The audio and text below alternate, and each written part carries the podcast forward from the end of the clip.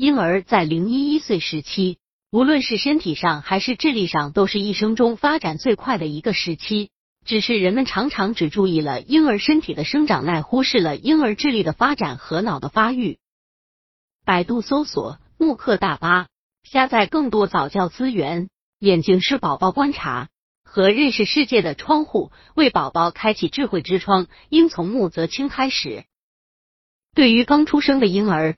父母应创造一个有丰富视觉刺激的环境，如美化家庭环凳儿镜房间的墙壁可刷上各种色彩，墙上挂上美丽的图画，宝宝床前或周田摆放色彩鲜艳的玩具，在宝宝小床的上空居中悬挂色彩鲜艳的气球、花或者造型简单大方、碰之能发出叮当响的充气玩具，让宝宝睁开眼睛便能看到。宝宝醒着时。父母触动玩具，吸引宝宝注视。经常见动玩供，使宝宝的视线随玩起来回移动，会起到利好的效果。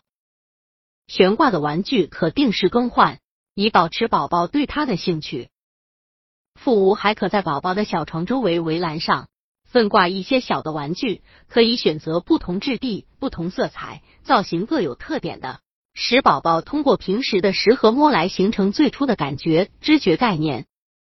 应当注念的是，在小床的两边都应挂上玩具，不要只在一边悬挂，以防宝宝形成习惯性斜视。此外，在为宝宝购置衣服时，应注意选择图案大而具体、色彩鲜艳的，如各种小动物图案。给宝宝准备各种不同颜色、形状、大小、质地的玩具和用品。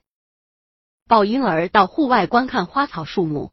经常带宝宝上公园去看美丽的自然景物，父母还可以经常拿着花手绢、彩色画片、好看的玩具逗摇宝宝玩，还可以和宝宝捉迷藏。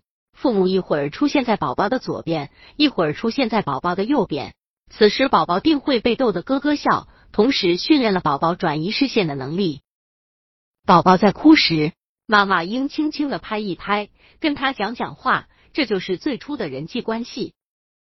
美球一些心理学家曾进行过研究，证明在缺少刺激的环笼中长大的婴儿，比在刺激丰富环境证明大的婴儿感觉要迟钝三个月。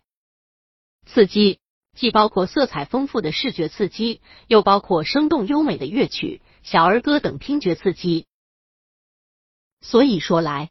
从小孩子生下来就着手来培养小孩子的智力是相当的重要，从生活中的每一个小小的细节来培养也是不错的办法。